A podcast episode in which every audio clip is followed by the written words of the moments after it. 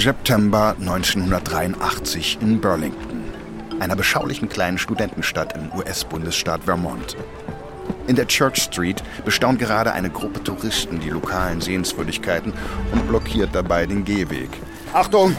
Aus dem Weg! Platz da! Die Menschenmenge teilt sich und zwei Hippies rennen durch die Lücke.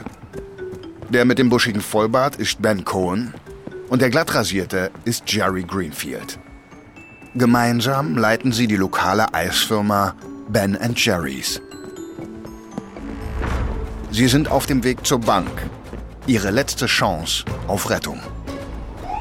Vor wenigen Minuten hat das Maklerunternehmen, das sie mit der Suche nach einem Käufer für ihr Unternehmen beauftragt hatten, eine Klage gegen sie gewonnen.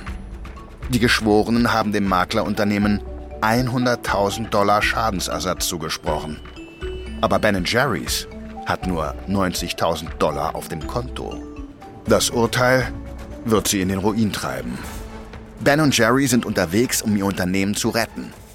Sie müssen ihr Geld abheben und es aus dem Bundesstaat schaffen, bevor der Sheriff es beschlagnahmen kann. Ben schaut über die Schulter und sieht, wie der Sheriff die Straße hinaufschlendert. Jerry, da kommt der Sheriff. Dann lauf schneller. Die beiden platzen in die Bank und eilen zum Schalter. Die Bankangestellte lächelt. Hey Ben, hey Jerry, wie läuft es mit dem... Wir haben keine Zeit. Wir brauchen das gesamte Geld des Unternehmens. Sofort und in Bar. Oh, okay. Da muss ich erstmal mit dem Direktor sprechen. Die Bankangestellte eilt ins Hinterzimmer, um den Direktor zu suchen. Ben und Jerry schauen sich gegenseitig an und drehen sich dann langsam um. Sie wollen die Eingangstür im Auge behalten. Sie wissen, dass der Sheriff jede Sekunde durch diese Türen kommen könnte. Und wenn er sie einholt, bevor sie das Geld haben, dann werden ihre Eiscremeträume in tausend Stücke zerbrechen.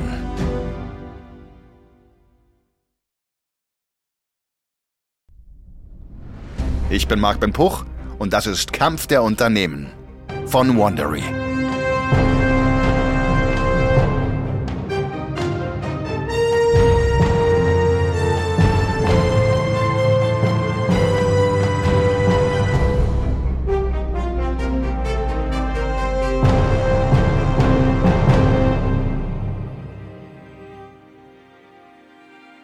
In unserer neuen Staffel geht es um den Eiscremekrieg zwischen Hagen Das und Ben Jerry's.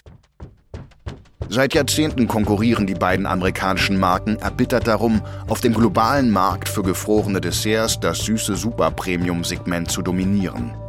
Ein Markt, der 80 Milliarden Euro wert ist. Sie haben auch unterschiedliche Vorstellungen davon, was gute Eiscreme ausmacht. Während Hagen das auf sanfte, genussvolle Eleganz setzt, setzt Ben Jerry's auf massive Geschmacksbrocken mit einer Prise Idealismus. Ihr kalter Krieg hat hochwertige Eiscreme wiederbelebt, völlig neue Geschmacksrichtungen hervorgebracht und kaufmännische Ideale mit Hippie-Idealen vermischt, um eine völlig neue Geschmacksrichtung von Kapitalismus zu kreieren. Aber in den 70er Jahren haben Ben Cohen und Jerry Greenfield von den ihnen bevorstehenden Kämpfen um das große Geld noch nichts geahnt. Damals waren die beiden nur zwei Freunde mit einem Traum. Das ist Folge 1. Fette Brocken Liebe. Es ist Sommer 1977 in Somerville, Massachusetts, einer kleinen Stadt im Osten der USA. Es ist warm heute und vor Steves Eisdiele hat sich bereits eine lange Schlange gebildet.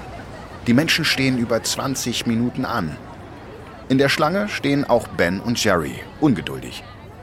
Sie drücken ihre Gesichter ans Fenster und beobachten Steves altmodischen Mixer dabei, wie er eine frische Charge seidig glattes Eis zusammenrührt.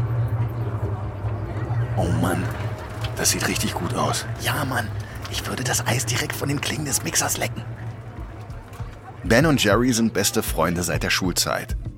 Heute sind sie 26 Jahre alt, wohnen auf Long Island im Bundesstaat New York und stehen vor einem neuen Abenteuer. Sie eröffnen ihre eigene Eisdiele. Sie sind sich sicher, das ist die coolste Idee, die sie je hatten. Ben hat gerade seinen Job an einer Schule für Sonderpädagogik verloren. Jerry plant einen Neuanfang, nachdem er sich von seiner Freundin getrennt hat. Und Eiscreme verkaufen. Das klingt nach Spaß. Sie planen ihre Eisdiele in Saratoga Springs, New York, zu eröffnen. Das ist der perfekte Ort. Viele Studierende vom Skidmore College treiben sich dort herum und Horden von Touristen reisen im Sommer für die berühmten Pferderennen nach Saratoga Springs. Aber vor allem gibt es dort keine Eisdiele. Und während sie nach einem Laden für ihre Idee suchen und für Anzahlung und Ausrüstung sparen, besuchen sie als Inspiration andere Eisdielen. Zum Beispiel die von Steve. Ben und Jerry lieben Steves Laden. Die zusammengewürfelten Stühle, die bunten Tische und die Pinnwand mit Anzeigen für Yogakurse und Folkbands. Aber vor allem lieben sie es, wie in Steves Eisdiele auf Anfrage Obst, Nüsse, Süßigkeiten und mehr in die Eiscreme gemischt wird. Die Möglichkeiten scheinen endlos. Als sie sich der Theke nähern, sind Ben und Jerry vor Aufregung schon ganz hibbelig. Ah, siehst du das? Man kann kleine Brocken Toffee-Schokolade da hineinkrümeln lassen. Das mache ich. Das nimmst du? Oh, gehackte Pekannüsse. Nein. Äh, Erdnussbutter. Warte, nee. Äh, crushed. Crushed M&M's. Auf jeden Fall. Oh, guck mal, guck mal. Sie haben auch Oreo-Stückchen. Kekse in Eiscreme. Das ist Kekse mit Milch, nur auf ultimativem Level. Wenn wir unsere Eisdiele öffnen, dann müssen wir auch auf jeden Fall solche Mix-Ins anbieten. Ben, du kannst meine Gedanken lesen, Mann. Aber zurück in Saratoga Springs gibt es schlechte Nachrichten. Jemand war schneller als sie und hat bereits eine Eisdiele eröffnet. Also ziehen sie in eine andere College-Stadt, die Eiscreme benötigt. Burlington, Vermont. Es gibt dort Tausende von Studierenden und es ist ein Sammelbecken für Hippies und alternative Lebensformen. Ein Ort, an dem viele Aussteiger leben und in dem sozialistisch angehauchte Politiker wie Bernie Sanders Wahlen gewinnen. Für Ben und Jerry ist das ein großes Plus. Ihre Weltanschauung wurde in einem Zeitalter der Bürgerrechtsproteste, der atomaren Bedrohung, des Vietnamkriegs und von Hippies wie John Lennon geformt. Sie streben nicht nach Reichtum, Sie wollen einfach nur Spaß haben und die Leute glücklich machen. Sie verbringen ihren ersten Winter in Vermont damit zu lernen, wie man Eiscreme herstellt und einen Standort für ihren Laden zu suchen. Ihre Wahl fällt auf eine alte Tankstelle mit undichtem Dach, in die es im Sommer hineinregnet und wo im Winter eine 15 cm dicke Eisschicht auf dem Boden liegt.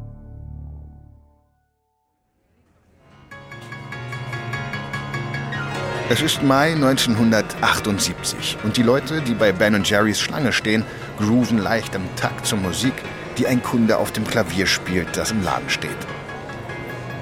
Während die Musik spielt, schaufelt Jerry die letzte Kugel Schokochip-Eis in eine Waffel. Der Plan, die Kunden ihre eigenen Mix-Ins auswählen zu lassen, ist bereits Geschichte. Ben und Jerry konnten nicht die Kunst meistern, Stückchen in die Eiscreme unterzuheben.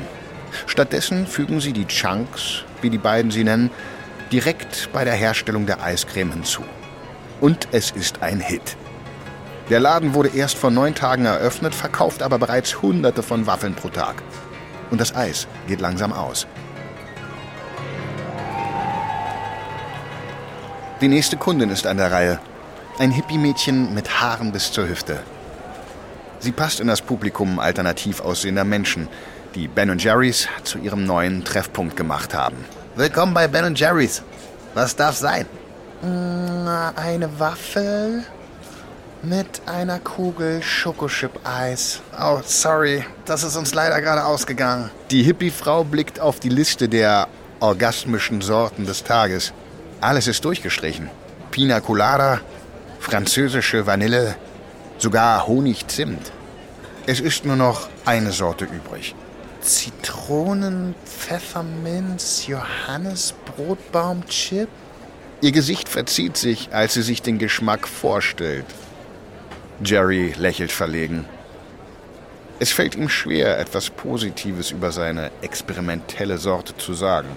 Ja, ähm, das schmeckt wirklich äh, interessant. Naja, jetzt bin ich ja schon hier. Muss dann wohl Schicksal sein. Ben unterbricht. Ich könnte dir auch einen Crepe machen. Ben Jerry's verkauft nicht nur Eiscreme, sondern auch Crepes.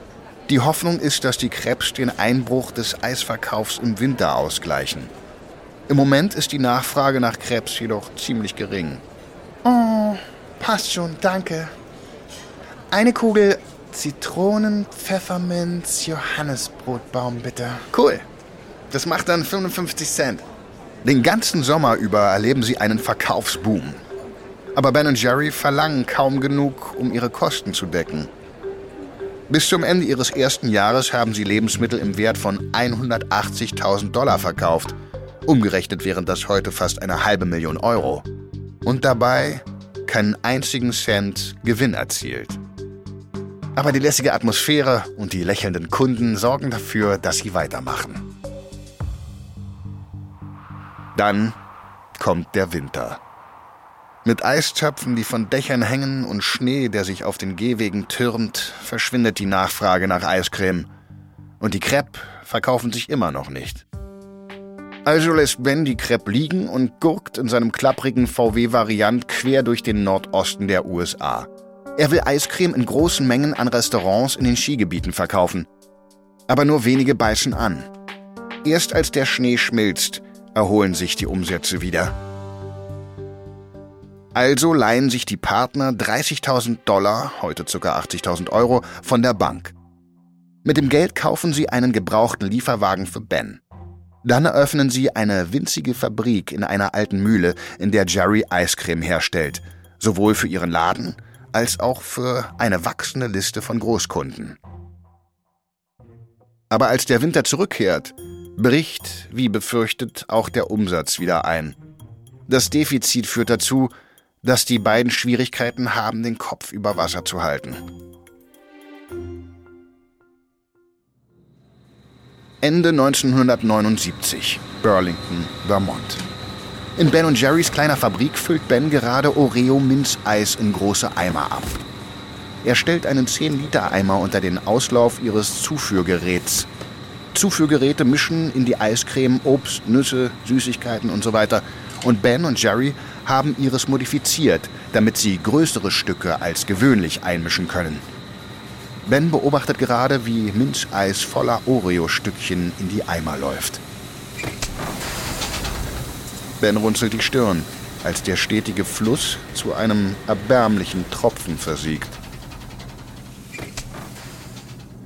Jerry, die Eiscreme fließt nicht mehr. Ich hab gesagt, das Eis fließt nicht mehr. Keine Antwort. Ben dreht sich um und sieht, wie Jerry vor Zorn bebt. Ben deutet auf das Zuführgerät. Äh, die Eiscreme fließt nicht mehr. Oh, die Maschine läuft nicht mehr. Tja, Ben, vielleicht solltest du zur Abwechslung mal deinen kompletten Unterarm desinfizieren, um ihn in die eiskalte Eiscreme zu stecken und dann die klebrigen Oreo-Stücke rauszupulen. Äh, äh, ich weiß, es ist normalerweise meine Aufgabe, aber es sollte wirklich deine Aufgabe sein, Ben. Du bist es, der unbedingt diese riesigen Stückchen im Eis haben will. Ich habe gesagt, nein, Ben, wir, wir sollten kleinere Stückchen verwenden, damit die Maschine nicht verstopft. Aber nein, Ben will natürlich richtig fette Brocken. Und es ist ja auch viel witziger, wenn Jerry sich den Arm abfriert. Jerry, die Kunden lieben die großen Stücke. Jedes Mal, wenn sie eins entdecken, fühlt es sich für sie an, als ob sie einen vergrabenen Schatz entdecken. Ja, dann wirst du es lieben, die Oreo-Stücke aus dem Zuführgerät zu fischen. Hey, du denkst, ich habe es so einfach. Versuch einmal meine Arbeit zu machen, Jerry. Versuch du mal mit diesem Schrotttruck von A nach B zu tuckern, bevor er auseinanderfällt und das gesamte Eis schmilzt. Kannst ja mal ausprobieren, wie viel Spaß dir das macht. Jerry macht ein langes Gesicht. Er und Ben streiten nie. Ben, ey, es tut mir leid, Mann. Ich weiß, du hast es auch nicht leicht. Es ist nur. Ja, ich weiß. Ist schon gut. Die beiden Männer starren peinlich berührt auf ihre Füße. Dann bricht Ben die Stille. Wie wär's, wenn wir den Maschinenhersteller anrufen? Vielleicht können die die Löcher der Zuführmaschine erweitern. Ja, das wäre gut. Wir können uns aber keinen neuen Truck leisten. Nein, aber ich habe eine Idee, die den Umsatz steigern könnte. Jerry schluckt. Bens Ideen bringen normalerweise Ärger mit sich. Ach ja? Also pass auf, auf meinen Lieferwegen komme ich an vielen kleinen Tante-Emma-Läden vorbei. Wenn wir unser Eis in 0,5 Liter Becher füllen, könnte ich die da verkaufen. Ja, ich weiß nicht, Ben. Ah, das klingt nach viel mehr Arbeit. Für mich. Okay, hast du eine bessere Idee? Ah, nein. Ich schätze, Dann machen wir jetzt wohl Becher. Anfang 1980 gehen die neuen Becher von Ben Jerry's in Vermont in den Verkauf. Mit Sorten wie Mokka Walnuss, Oreo Minze, Schokolade Karamell und Honig Kaffee. Innerhalb eines Monats nehmen 200 lokale Geschäfte Ben Jerry's in ihr Sortiment auf. Nach einem halben Jahr haben sie Bestellungen von neuen Supermärkten in Vermont. Bis 1981 findet Ben Jerry's seinen Weg in die Geschäfte der angrenzenden Bundesstaaten Maine, New Hampshire und New York. Das Unternehmen wird sogar in einer Ausgabe des Time Magazine erwähnt. In einer Story über eine neue Generation von Gourmet-Eiscreme-Herstellern, die dem millionenschweren Erfolg von Häagen-Dazs nacheifern. Während sich der Umsatz von Ben Jerry's einer Million Dollar pro Jahr nähert, schafft das Unternehmen den Übergang von hat schwer zu kämpfen zu kommt über die Runden. Aber dieser Übergang hat seinen Preis.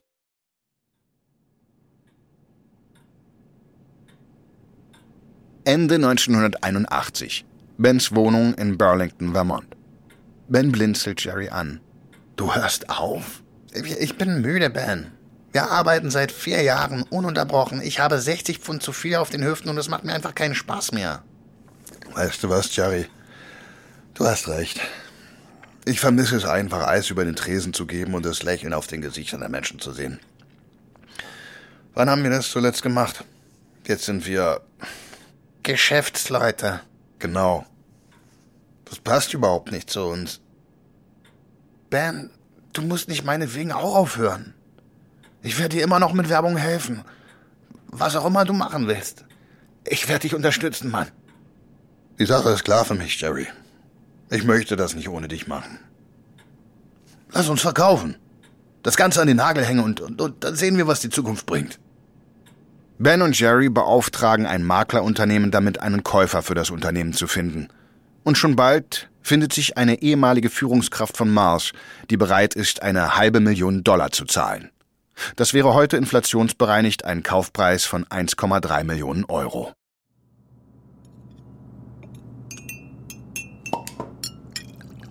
In der Kleinstadt Brattleboro in Vermont ist Ben beim Mittagessen mit Maurice Purpura. Purpura ist ein exzentrischer Gastronom mit wildem grauen Haar und gewachstem Schnurrbart. Während Ben schweigend isst, schwadroniert Purpura über seine ereignisreiche Karriere. Da war ich also. Ich renoviere gerade das Restaurant. Eine Frau kommt von der Straße rein und möchte sehen, was da vor sich geht. Sie erzählt mir, wie glücklich sie ist, dass endlich jemand das Restaurant auf Vordermann bringt und wie sie immer als Kind dorthin gegangen ist. Ich sag, ja, es ist ein ganz besonderer Ort, sehr historisch und dass man nachts fast die Stimmen früherer Kunden hören kann. Und sie sagt, wirklich? Und was sagen die? und was haben sie ihr gesagt? Ich, ich, ich lehnte mich zu ihr und sag, Sie sagen Rührei mit Toast, bitte. Die beiden fangen an zu kichern, aber dann hört Ben auf zu lächeln. Das ist kein freundschaftliches Treffen. Pure Pura möchte in Brattleboro eine Ben Jerry's Eisdiele eröffnen. Und Ben möchte mit ihm reinen Tisch machen. Hm. Ich muss Ihnen etwas sagen. Wir verkaufen die Firma. Und wir haben bereits einen Käufer. Sie verkaufen? Sind Sie wahnsinnig? Wer ist denn dieser Käufer? wir nennen ihn den Mann vom Mars. Er hat früher für die Süßigkeitenfirma Mars gearbeitet. Denken Sie scharf nach, Ben. Denken Sie. Sie müssen sich fragen, warum will irgendein großer Fisch von Mars Ihr Unternehmen kaufen? Er weiß, dass Sie da etwas Besonderes haben. Wenn er der Meinung ist, dass Ihr Unternehmen kaufenswert ist, lohnt es sich für Sie, es zu behalten. Aber ich möchte gar kein Geschäftsmann sein. Unternehmen zerstören die Umwelt und beuten Menschen aus, das will ich einfach nicht. Ja, dann machen Sie es eben nicht. Es ist Ihr Unternehmen. Wenn es etwas in Ihrem Geschäft gibt, das Ihnen nicht gefällt, dann ändern Sie es. Ben klappt die Kinnlade herunter. Er hat noch nie daran gedacht, dass er sein Unternehmen so führen kann, wie er es mag. Am nächsten Tag sagt Ben den Verkauf ab. Er wird das Unternehmen ohne Jerry an seiner Seite führen und er wird es auf ethische Weise tun. Er weiß noch nicht, was das bedeutet, aber er wird es herausfinden. Die abrupte Entscheidung verärgert die Maklerfirma, die bereits einen Käufer gefunden hat. Sie verklagt Ben und Jerry auf mehr als 100.000 Dollar Schadensersatz für die Maklerkosten und die verlorene Provision. Und das ist eine Summe, die groß genug ist, um Ben und Jerrys ein für alle Mal das Genick zu brechen.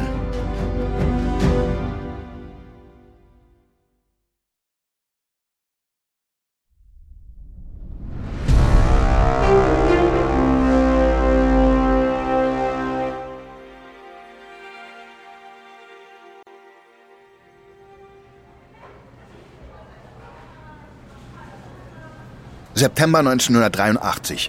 Die Bankfiliale in Burlington, Vermont. Ben und Jerry starren auf die Eingangstür. Der Sheriff könnte jeden Moment hier sein, um das Bankkonto von Ben und Jerrys einzufrieren und ihr Geld der Maklerfirma zu übergeben. Ben wischt sich den Schweiß von den Augenbrauen. Warum braucht die so lange? Bevor Jerry antworten kann, kommt die Bankangestellte mit dem Bankdirektor aus dem Hinterzimmer. Der Direktor steuert auf sie zu. Was geht hier vor? Jerry antwortet. Wir haben den Prozess verloren. Der Sheriff kommt, um alles zu beschlagnahmen. Wenn wir nicht sofort. Der Bankdirektor hebt seine Hand, um Jerry zum Schweigen zu bringen. Ben und Jerry schulden der Bank Geld. Wenn das Unternehmen pleite geht, werden diese Darlehen niemals zurückgezahlt. Kommen Sie mit nach oben in mein Büro. Ich treffe Sie dort mit dem Bargeld. Der Direktor wendet sich an die Bankangestellte. Wenn der Sheriff hier aufkreuzt, sagen Sie ihm, dass Sie sich zuerst mit mir besprechen müssen und dass ich in einem sehr wichtigen Meeting bin. 15 Minuten später schleichen sich Ben und Jerry aus der Hintertür mit 90.000 Dollar in einer Einkaufstasche. Sie übergeben das Geld einem Freund, der damit sofort zum Flughafen fährt und es aus dem Bundesstaat schafft. Nachdem das Geld vor dem Sheriff in Sicherheit gebracht wurde, überredet der Anwalt von Ben Jerry's die Maklerfirma 75.000 Dollar statt den vollen 100.000 zu akzeptieren. Es ist immer noch ein schwerer Schlag, aber diese Summe versetzt Ben Jerry's nicht den Todesstoß. Da die Klage nun zu den Akten gelegt ist, machen Ben und Jerry sich daran, ihre Kleinstadtmarke in die Großstadt zu bringen.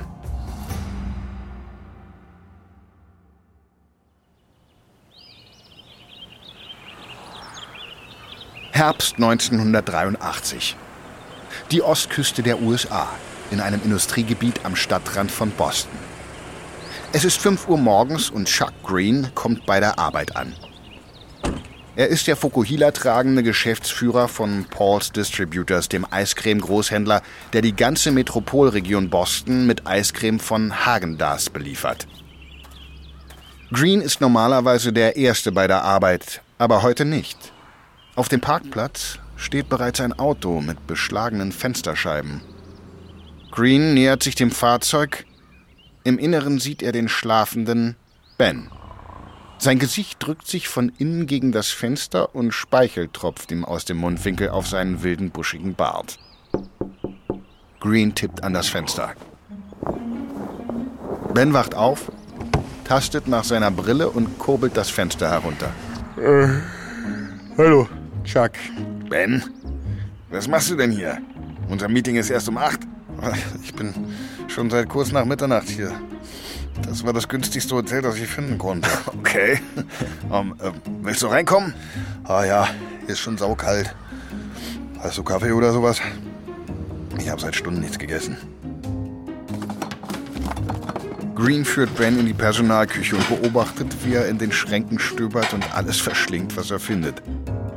Währenddessen starrt Green auf den bordeauxroten Becher, den Ben ihm in die Hand gedrückt hat. Der Becher ist gefüllt mit Ben Jerry's Heath Bar Crunch, Eiscreme mit Toffee-Schokostücken. Und auf dem Deckel befindet sich ein Schwarz-Weiß-Foto von Ben und Jerry, die mit Eisbechern in den Händen an einem Picknicktisch sitzen. Ben, ich weiß, dass ihr euer Eis auch in Boston verkaufen möchtet, aber die Supermärkte wollen nur zwei oder drei Super-Premium-Marken. Und eine davon ist Hagendas. Warum sollten wir eure Marke statt einer Marke wie Fusen Glättje oder Le Glace de Paris führen? Ben hört auf, sich durch die Schachtel Cracker zu futtern, die er gefunden hat. Hm, ganz einfach. Wir sind die Einzigen, deren Namen jeder aussprechen kann. Okay. Aber eure Becher sind in der höchsten Preisklasse und die Verpackung wirkt zwar irgendwie gesellig und sympathisch, aber nicht besonders luxuriös. Aber wir haben Riesenstücke im Eis. Richtige Brocken sind das. Nicht nur ein paar kleine Kekskrümel, sondern große Stücke. Und das haben nur wir. Green nickt. Vielleicht gibt es wirklich einen Markt für Ben Jerrys seltsame Sorten mit groben Stückchen. Außerdem hat er noch Platz in seinen LKWs. Es würde ihn fast nichts kosten, diese Lücken mit Ben Jerrys zu schließen. Okay, ich werde ein Risiko für euch eingehen. Bald darauf gesellt sich Ben Jerrys zu Hagendas in den Gefrierschränken Bostons.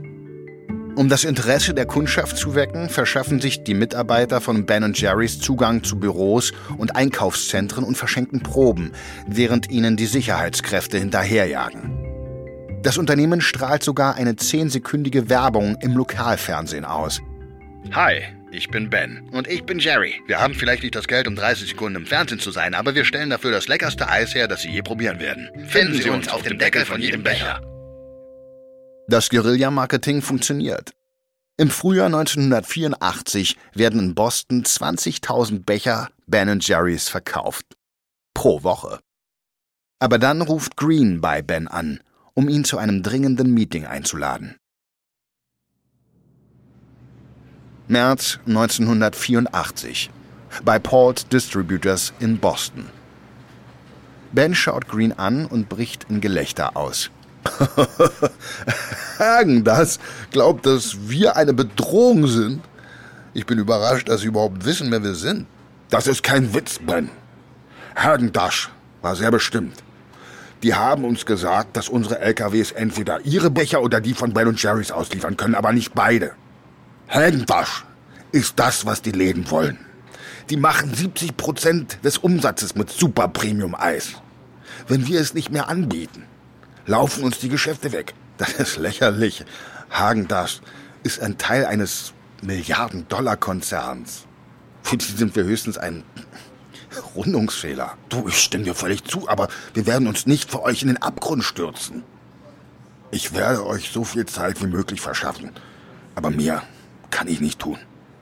Ben vergeht das Lachen. Er spürt plötzlich, wie sich die Schlinge um seinen Hals zuzieht.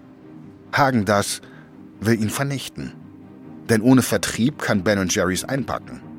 Wieder einmal versucht ein großes Unternehmen, den kleinen Außenseiter zu zermalmen. Ben spürt einen gerechten Zorn in sich aufsteigen. Er weiß, dass er wahrscheinlich untergehen wird, aber wenn er schon untergeht, dann will er wenigstens kämpfen. In der nächsten Episode gehen wir zurück in die 1950er. Dort wird ein unter Druck stehender Eishersteller aus New York seine Feinde bald mit einem neuen Produkt ausstechen. Ein Produkt namens Hagendas.